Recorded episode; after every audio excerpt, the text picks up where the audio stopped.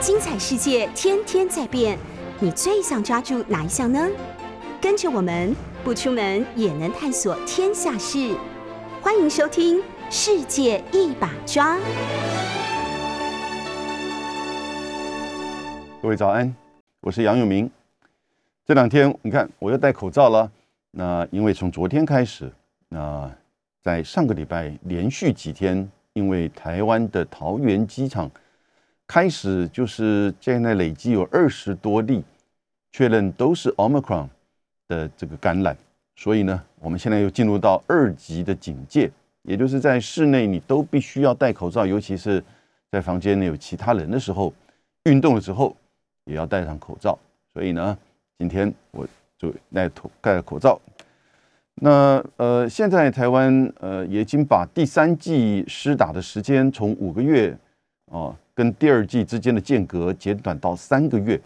那所以各位朋友们，如果在台湾的话，你如果看看你那个黄卡，如果是三个月的时间快到了，或者已经到了，你就赶快要去预约，再打个一季或半季啊，看你之前打的是什么样的，然后呢，这个赶快去预约。我觉得其实现在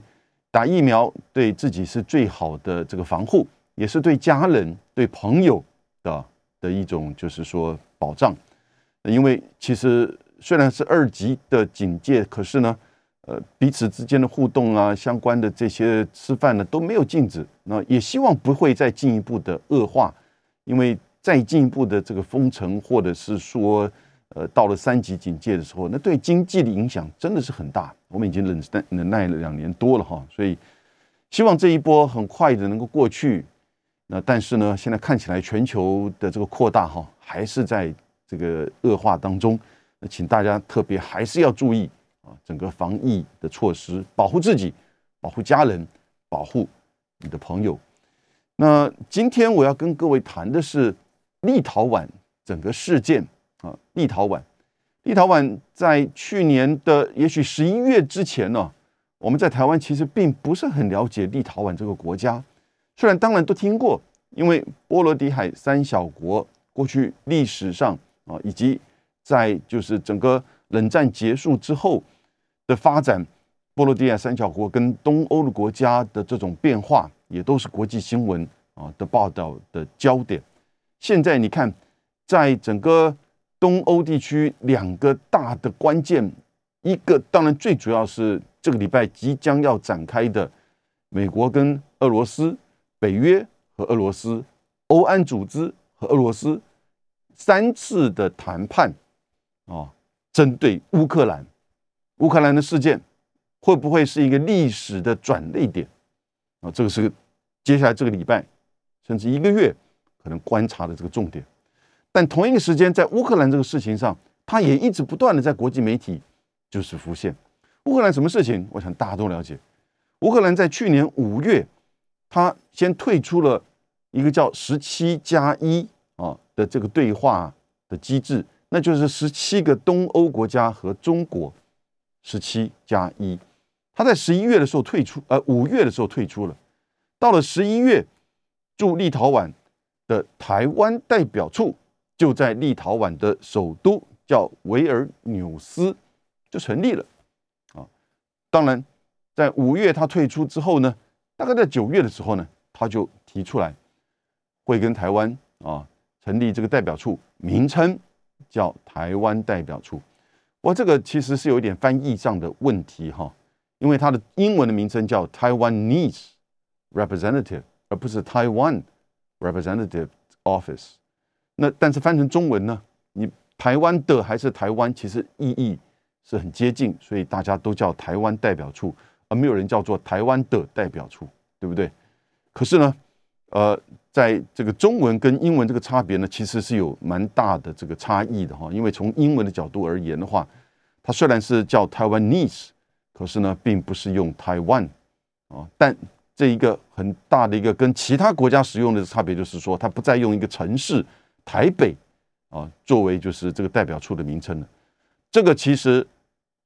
我的观点是认为。是美国和台湾，也就是华盛顿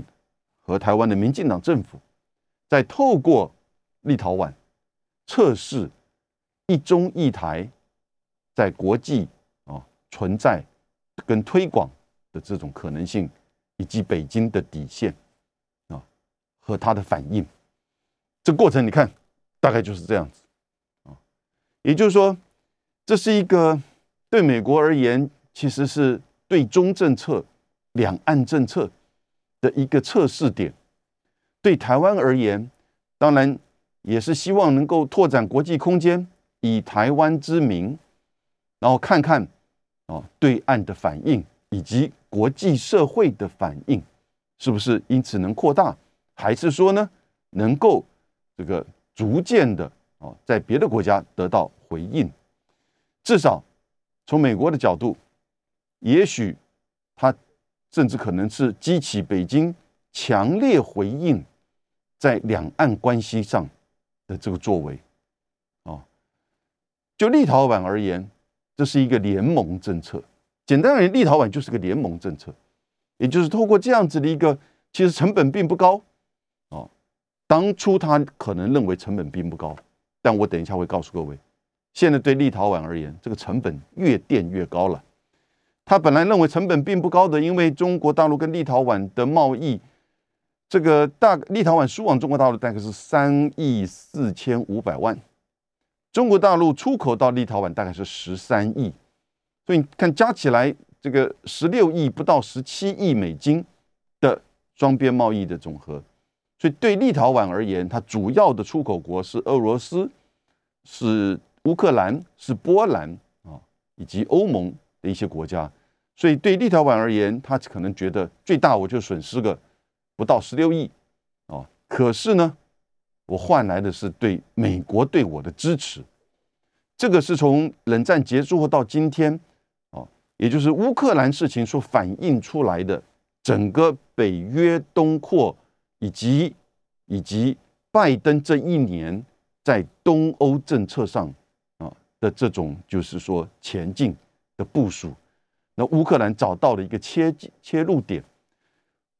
我现在不确定哈，到底这样子一个动作，乌克兰设台湾代表处的倡议者是华盛顿呢，还是乌克兰？啊，但我觉得可能华盛顿的可能性比较高啊。因为在九月十六号的时候，其实当拜登跟习近平在新年去年的新年之后的第一次这个对话通电话结束不到二十四个小时，英国的《金融时报》就刊载：哎，华盛顿现在在思考要将台湾在华盛顿的代表处的名称由台北经贸文化代表处改为叫台湾代表处。但这个消息一出来，当然就引起整个两岸跟美国的这个重视。后来当然没有任何的这个发展，可是表示说，华盛顿其实在九月十六号之前，他就在思考的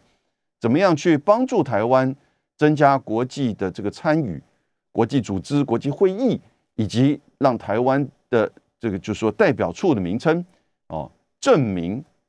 也许这后面当然也有民进党。或台湾这边的这种推动，但是华盛顿也开始把它当做一回事儿，在思考的。这个时候，也许找到了立陶宛，因此立陶宛在五月的时候就退出了十这个十七加一的合作机制哈，表示说五月之前的时候大概就已经确定哦，所以因此其实这已经就时间点而言，你看拜登从一月二十号上来嘛，五月的时候立陶宛就决定要退出。他那个时候退出，他不会是随便退出啊，对不对？哦，他已经已经在思考的下一步，就是为了什么？为了这个要成立台湾代表处，在做准备。哦，因此，可能在他的这个这个五月之前，四月、三月的时候呢，我觉得华盛顿跟立陶宛就有某种程度的这个，就是说沟通或交换意见。因此，立陶宛一步一步啊，差不多你看，从五月到这个十一月成立，将近。不到呃六个月的时间，对不对？这个步骤，这个过程，我们大概可以了解。所以，我们先看一下整个时间的这个序列，然后我来帮各位分析，从立陶宛、从美国以及到台湾啊，当然还有这个中国大陆这边北京的这种反应以及各自的考量的重点。先说结论，我觉得事情还没有结束。虽然立陶宛让设立台湾代表处，已经产生了内部的经济跟政治的这个冲击，也产生了外部跟欧盟之间的关系。可是呢，最主要美国在支持这个事情，连续布林肯国务卿到戴奇贸易谈判代表，分别啊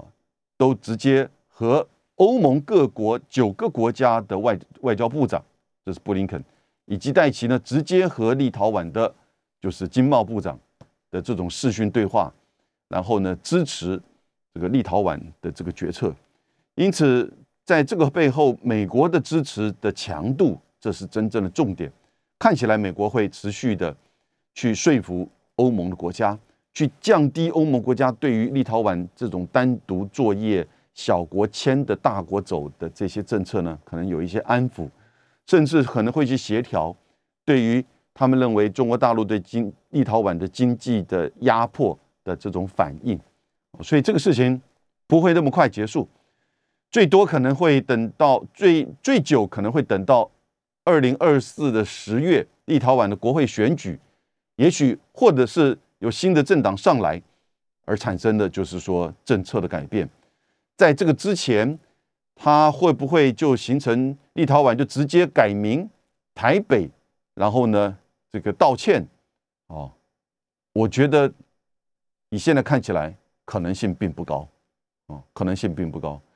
那因此这个事情其实还是会持续。可是呢，当初的思考希望去测试一中一台，以及是不是有更大的这个空间，台湾代表处名称有更大的空间，更多的国家。或者是国际组织会接受，现在看起来啊被挡住了，也就是各国看到了北京的反应啊，以及立陶宛这过程当中所产生的内部的这些纠纷、经济的、政治的啊，那各国可能从自己本身的利益，以及会牵扯到这边跟中国大陆之间的关系的这种变动或者是影响，我想大概各国也看到这个。一中用台湾代表处的这样的名称啊，其实可能对他们自己本身并不是一个聪明的外交政策啊，所以简单言，这就是这个过程当中，我们等下帮各位回复回回忆，然后呢，接下来可这段时间这个会会持续，会持续到是持续只是在立陶宛跟北京之间，或台北之间，还是说呢，在美国的帮助之下，欧盟会间接的。哦，或者是少部分的提供立陶宛的协助，那会不会变成欧盟跟中国之间的这种纠纷呢？那这要看后续的这个发展。我觉得可能性并不是那么高啊，并不高。但是最后可能要等到立陶宛的国会选举，才有可能看看是不是真的有所转变，在中立中国跟立陶宛之间的关系。好，我们刚讲到，去年五月，他率先立陶宛率先退出。这个中国与东欧国家的十七加一的这个合作机制对话平台，到十一月的时候呢，就正式的成立台湾代表处 （Taiwanese Representative Office） 在立陶宛的这个首都。当然，在九月的时候呢，就有这样子的，就是说决策啊这个消息。那中国大陆的反应就是这个召回大使，同时将中国。跟立陶宛的关系从大使级降到代办级，然后立陶宛把在十一月底的时候，把立陶宛在中国大陆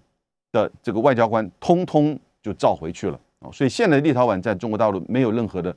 这个人外交人员了。那这个过程当中，你看到就是，当然呈现的是中国大陆除了这个这样在外交层面的反应之外。也对于就是立陶宛没有政策的规定，可是立陶宛这边不断的这个告知国际媒体，也部分是事实。立陶宛的商品进入到中国大陆时候呢，在通关上啊产生了困难，因此呢有拖延，因为商品的拖延可能会增加它的这个成本，甚至会造成有一些的这些商品。开始出现就是问题，因为立陶宛输往中国三点五四五亿的美元的这个商品啊，大部分是谷物啊谷物，而中国卖到立陶宛十三亿的这个商品呢，大部分是电子产品，所以现在十三亿卖往这个立陶宛，大概大部分都停下来了。然后呢，立陶宛持续的还是有一些这个出口到中国大陆，那但是呢，在海关上就受到了就是说拖延啊。那这个国际媒体认为，立陶宛也指控是北京对中立陶宛的经济的施压。那北京政府这边是认为啊，没有这样一个这个政策的规定，但是现在更扩大的立立陶宛跟国际媒体那边指控，有一个德国非常有名的汽车零组件的公司叫 Continental 啊，就马牌啊，它在立陶宛有设工厂，那现在它输往就是中国大陆的啊，就是说零组件过过程当中呢，它已经啊，就是说减少。甚至完全排除在立陶宛的生产的这个部这个零组件涵盖在它整个出往中国大陆商品当中，所以立陶宛跟国际媒体都指控说，这也是中国大陆对于国际企业的这个施压，不得使用在立陶宛制造的这些这个零组件。好，那因此你看到两个层面，一个是通关，一个是就是说进入中国的这个商品不得含有这个立陶宛的零组件，这有一点好像呃。似曾相似，对不对？你看，美国对中国大陆的经济制裁也同样，而且不只是零组件，是美国的一切的技术，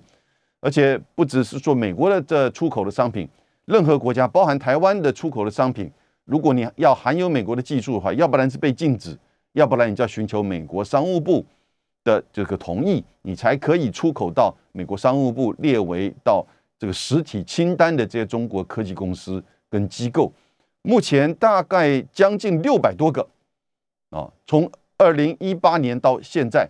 从川普到拜登加起来有将近六百多家，在美国的商务部被列为实体实体清单的中国的企业和机构啊，有一些部分的机构甚至和大学被列为实体清单，因此你要出货的话，你就必须要得到商务部的这个同意，这就是一种就是说出口的管制和制裁。但是这个是美国的呃明确的政策的规定的哦，官方的行为的，甚至更进一步，在去年的十一月底、十二月的时候呢，通过了一个叫《安全设备法》，那用法律来禁止像华为、中兴哦这些五个这个科技公司东西都不能卖到美国去。当然，立陶宛跟中国大陆之间东西，当然完全这个就层次层面不一样了。因为没有这样的一个法律或政策禁止立陶宛的商品进入到中国大陆市场，但是呢，在这个事件当中，立陶宛很明显的感受到，啊，虽然贸易额真的是不低，很小，可是很明显的感受到，不是只有三点四五亿受到影响，它的出口，也不是只有十三亿中国的这个进口受到影响，啊，而事实上现在更扩大到。现有在立陶宛内部的这个厂外国厂商，如果要出口到中国大陆的时候，他可能已经排除掉在立陶宛的这个，就是说这个成品，以及当然会更进一步影响到别的国家将来别的企业将来的投资在立陶宛的时候呢，会不会考虑到啊这个因素，也就是立陶宛的这个台湾代表处的因素，中立之间的经贸的这种纠纷的因素，我想这个当然。也会影响到，所以经济的因素已经扩大了。这个经济因素现在已经产生了立陶宛内部的人民跟政党啊的这些不同的意见了。你看，从去年的这个十一月开始设处到现在，也就是两个月吧。那立陶宛的总统叫这个瑙塞达，哎，他在就是四就是前两天的时候，一月四号的时候呢，突然就开始。接受访问的时候就说，同意设立台湾代表处为名的，就台湾的代表处，那这个代表处是错误的，啊，是错误的。他支持和台湾加强就是这个非外交的经贸关系，也同意设处，但是呢，他觉得不应该用台湾啊的这样名称。那因此他觉得甚至都没有跟他这个咨询，各位。立陶宛是一个叫做半总统制，它虽然人口只有两百八十万人哈，但它的这个政治制度是半总统制，也就总统有总统选举，然后呢，总理呢又有国会选举，总理是由国会的多数党啊或多数党的联盟所这个担任的，所以你看，总统跟总理在权力的分享上呢，总统比较负责国家的这种对外事务啊。哎，等一下，对外事务，立陶宛同意成立台湾的这个代表处的名称，难道不是对外事务吗？可是呢，这又在总理说他认为是这种，因为这非外交关系嘛。因为当在就是说九月份立陶宛的说要同意台湾成立台湾代表处的时候呢，他其实强调他还是维持一中政策，啊，跟台湾的关系还是维持在经贸层面，只是呢愿意让台湾以这个台湾。的这个代表处作为名称啊，英文叫台湾 Nice。可是这个总统瑙塞达呢，他就说这个这样子是不对的。他觉得跟台北成立台北的这代表处是他同意的。你看他已经把台北这个都使用出来，那这里就出现就是说内部的政治问题。这个总统跟这个总理哈，还有外交部长是不同党的。现在的执政在国会的执政党。立陶宛里面有一百四十一个议员，执政党有七十三位，执政党叫做这个祖国联盟与祖国与基督教民主党联盟，然后呢，反对党主要也是立陶宛农民与绿联盟啊。那因此他们就要求在这个反对党呢，就要求就是说必须要纠正错误，将台湾代表处改为台北代表处。你看，这已经变成立陶宛的一个内部的。政治上的这个问题了。立陶宛在五月退出十七加一，九月宣布要成立台湾代表处，十一月正式在他的首都用台湾 Nice 这个办公室啊，台湾台湾 Nice 代表处。那呃，但是仍然强调一个中国啊。可是呢，很显然这个过程当中啊，是美国、台湾和立陶宛共同。啊，在就是说，寻求到的一个找到的一个切入的角度，试试看以台湾名为名的这个代表处，在各国、在国际组织、在国际会议啊，扩大使用的这个可能性。那立陶宛当然这个跟中国的贸易关系并不是那么深刻，然后也不是很依赖中国在“一带一路”上的这个投资啊。或者是这个铁路，因为它的这个地缘的这个位置，所以呢，在跟考虑跟美国的这样一个连接的这种效应之下，他采取这样一个动作。这个动作我刚提了，已经产生经济上的这个冲击，对立陶宛啊，以及对立陶宛，不管是现有的跟中国的贸易，以及在现有国际企业在立陶宛的生产，还有未来可能的这个投资三个层面的经济上的这个冲击。而这个经济冲击呢，也已经出现到立陶宛内部政治上啊的分歧。他的反对党，这个反对党叫做农民立陶宛农民与绿盟，在过去二零一六年到二零二零年是执政党啊，所以二零二零年的十月的时候呢，他下台，由现在的执政党叫做祖国与立陶宛基督教民主党联盟啊，七十三席对抗五十五席。所以呢，在这个过程当中，这个反对党的影子内阁就开始发表声明，说这是一个错误的，要下要立陶宛现在的政府呢纠正错误。总统也跳出来，那总统的支持度还蛮高的啊，可是呢，执政党还有外交部长的支持度就现在很低，不知道是不是受到这个立这个台湾代表处事件的影响啊？但是呢，它这个低到现在只有大概百分之十几到二十。的这个比例哈，所以现在变成一个政治上的问题。可是这个政治上问题大概要等到国会的这个选举或总统的选举，应该是在明年，而国会的选举呢会在后年。因此，下一次的选举是二零二四年，还有长还有一段时间哈，还有一段时间，还有将近两年的这个时间。我个人是觉得，呃，现在的这个执政党在国会的这个多数。不会这么快的改变这个政策，因为你看到他马上的这种就是反弹，马上的就是批判回去，针对这个反对党哦，还有总统的这个发言。那总统说：“那你外交部给我一个说帖，你给我一个这个政策，你觉得应该如何处理我们现在呈现的这个问题？”哦，因为我现在开始要去参加欧盟的会议，我怎么样去面对欧盟国家询问的时候呢？我去表达，但他已经把他的这个就是反对呃这个立场讲得很清楚，而反对党也已经发了一个声明，这样子的一个政治上的分歧，除了他可能内部的政治上已经产生对民众哦以及对民调的这个影响之外，他也现在影响到欧盟内部了，因为。几乎就在同一个时间，当这个总统跳出来讲话的时候呢，美国总统呃，美国这个这个政府的国务卿布林肯就开始和德国的外交部长啊，叫 Bear Book 那位绿党的党首女性的外交部长开始在对话的时候，就就是说要支持立陶宛，OK，反对中国的经济压迫，然后他布林肯。和其他的几个就是东欧地区的这个九个国家的外交部长联系的时候呢，也是同样啊，这个就是同仇敌忾的，认为说立陶宛啊应该得到我们更进一步的支持，反对中国大陆采取经济压迫的这个手段。那在隔了两天之后，美国的贸易谈判代表署戴奇就透过视讯直接和立陶宛的商务部长啊也有就是联系。也表示说对立陶宛这个支持。你看一连串，美国就开始采取动作了。美国的动作，我觉得目前是比较在外交的诉求，或者是说，呃，以及在跟就是外交的互动啊，以及在就是说确保盟国开始去动员支持立陶宛。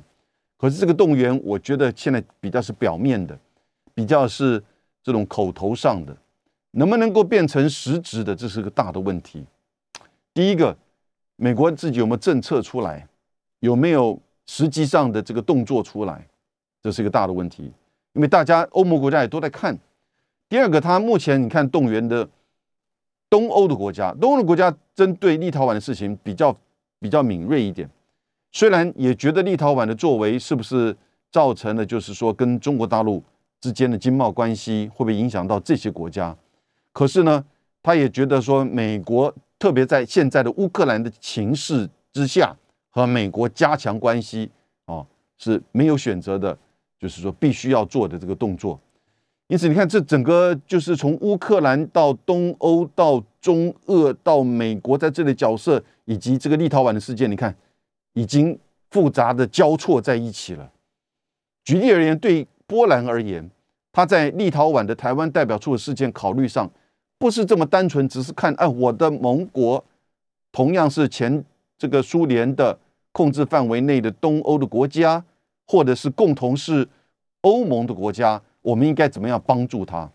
现在已经复杂到可能会产生俄罗斯在乌克兰的议题上，我们如何的需要北约和美国的支持，但是呢，也复杂到那这个中国大陆的经济“一带一路”的这个效应。怎么样不受影响？很错综复杂。这里面唯一可能没有考虑到的是，波兰根本不需要考虑到跟台湾哦，也许会，但是呢，往往其他的几个这个因素呢，哦更为关键。所以很错综复杂的，因为它这么同一个地缘、同一个时间点，以及最重要的背后，其实就是中美哦，以及这个时候还有这个俄美。俄罗斯跟美国的这种大国关系交错，在乌克兰，在这个立陶宛，OK，所以你看到现在这个情况已经变成一个是大元的地缘战略的这种，就是说冲突点。立陶宛的台湾代表处的事件，表面上虽然只是一个 Taiwanese representative office，台湾的台湾代表处。的这种根就是说使用，可实际上牵扯到的是什么？是大国之间的这种权力斗争啊，是一种权力斗争。台湾、立陶宛都是美国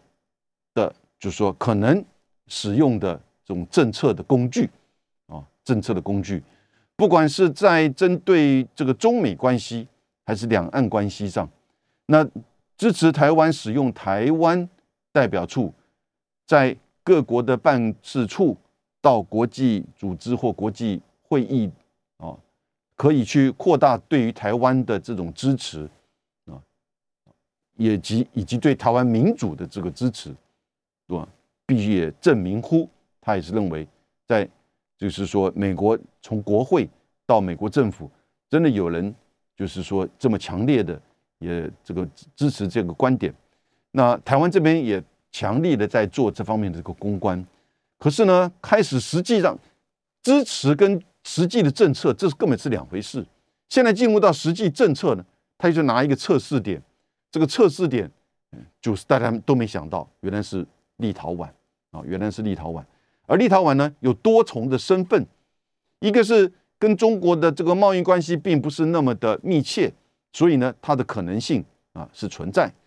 那如果你去找波兰还是捷克，他会做这个东西吗？那他面临到的考虑可能就很复杂哦。虽然波兰跟捷克跟美国关系很好，波兰捷克可能这个这个对于俄罗斯的这种态度哦是比较负面，因此可能对于中国大陆也并不是这么的正面。现在的尤其是现在的就是说执政者，但是呢，经济的因素还是考虑的重点。所以加上立陶宛又在东欧哦。然后呢，加上立陶宛跟就是俄罗的关俄罗斯的关系，呃，也需要美国的这个支持，所以各个层面，美国觉得这是一个可以的这种切入点。这个测试如果成功扩大的话，当然就帮助台湾以台湾为名，在全世界就是说被认可，以及就是呃成立代表处跟参与国际会议，对台湾是好事吗？也许我们这边这就变很复杂哈。在台湾，你几乎没有理由去拒绝这样子的一个别人用台湾为名帮你成立代表处、办事处，对不对？可是我们了解到，并不是那么的单纯，它其实是中美之间的这种地缘战略的对抗，也就是最后它只是会停留在中美之间的对抗而已吗？台湾会不会承受到可能来自于两岸的变化或者是冲击，哦，甚至负面的影响呢？这个都是要考虑进去的，哦。但是呢，如果别人这么做，或者是说你要说要你问我愿不愿意，几乎在台湾没有人会说 no 的，哦。这就是你在台湾，哦，用台湾这个名称，如果能够中华民国，那就是邦交国了；如果用台湾的名称，你以台湾现在的这种就是说民意的支持度而言，几乎没有人会说 no，或没有人敢说 no。对，可是呢，做得到做不到，那当然是另外一回事啊。现在哎做到了，美国支持了，立陶宛愿意做了，这就是一个测试点。现在看起来这个测试点，我们刚刚前面谈到的，从政治经济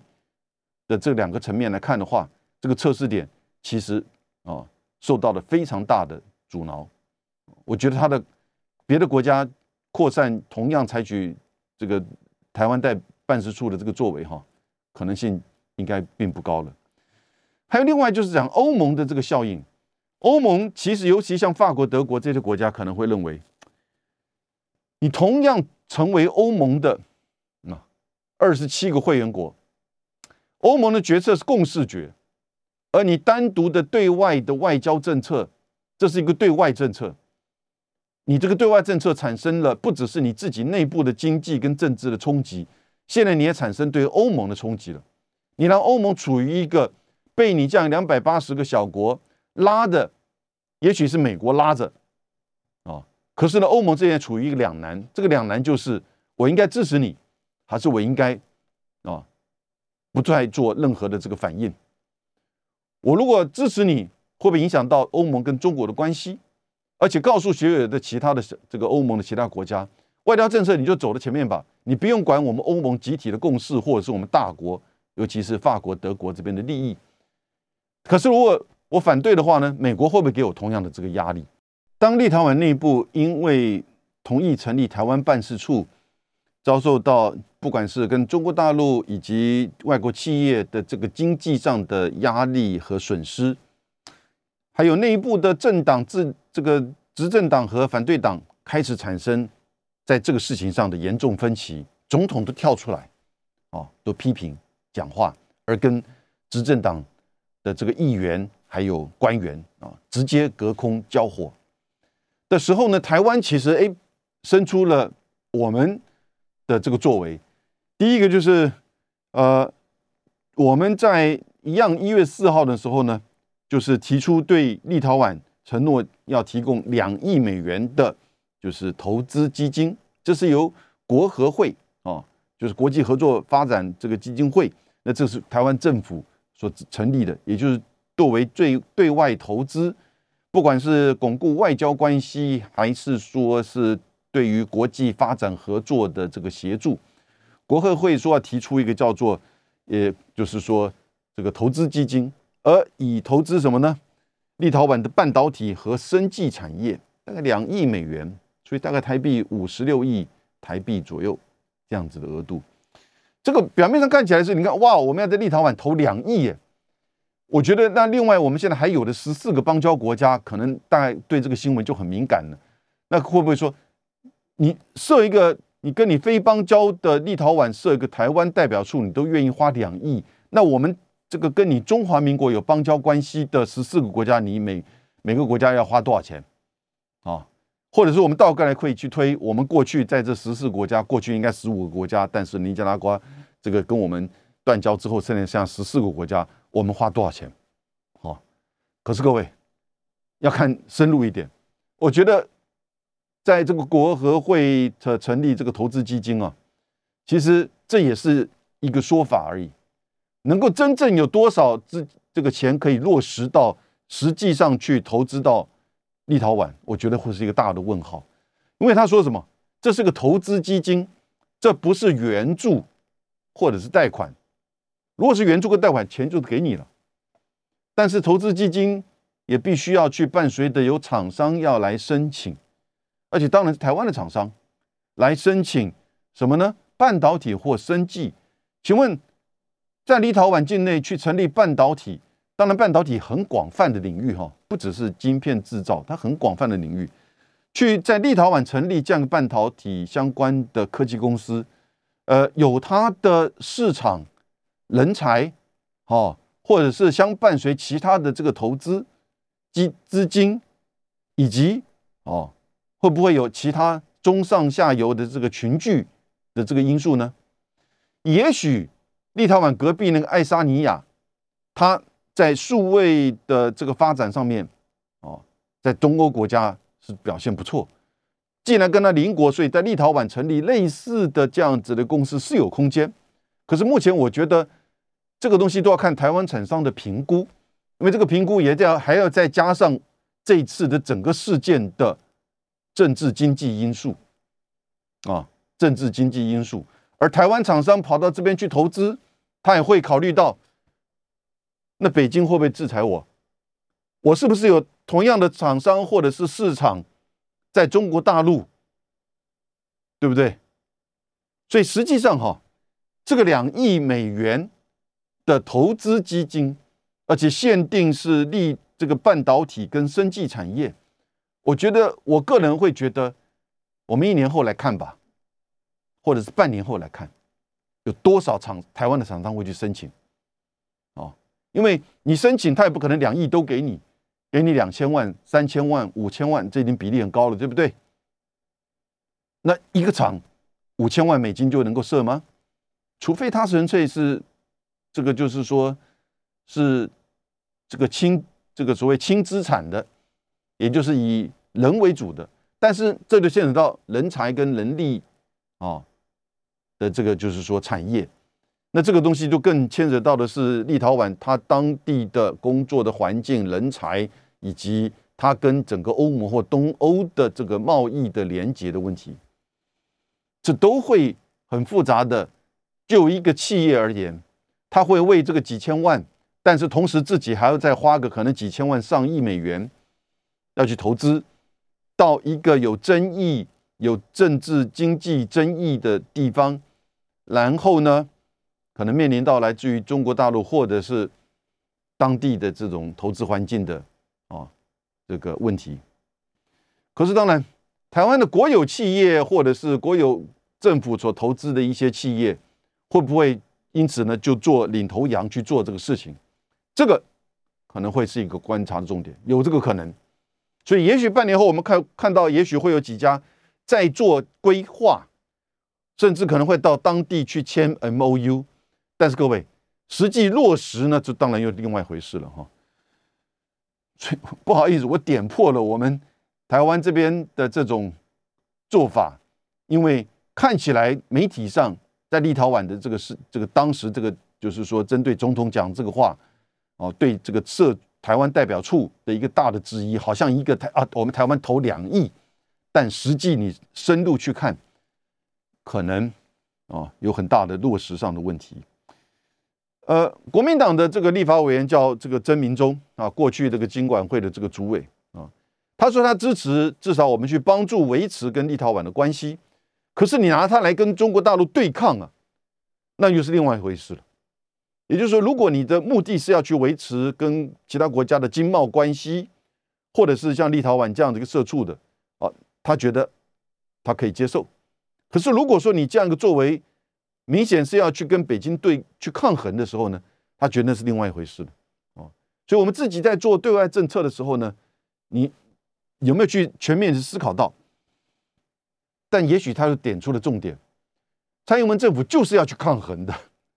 这个重点不是要去维持关系，这个重点也不是真的要去投钱进去。我刚所说的那个钱投不进去，因为没有厂商，哦，也许会有个几千万最后落实吧，不知道。同样，立陶宛生产的两万四四百瓶，哈，两万瓶，两万四百瓶，这个兰姆酒，在中国大陆这个就是说等待进关的时候呢，哎，也受到拖延。受到拖延了之后呢，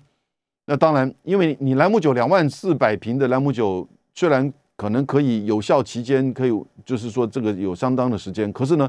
你的仓储甚至你都进不了，上不了这个这个港口的时候呢。你货轮在那边的等待，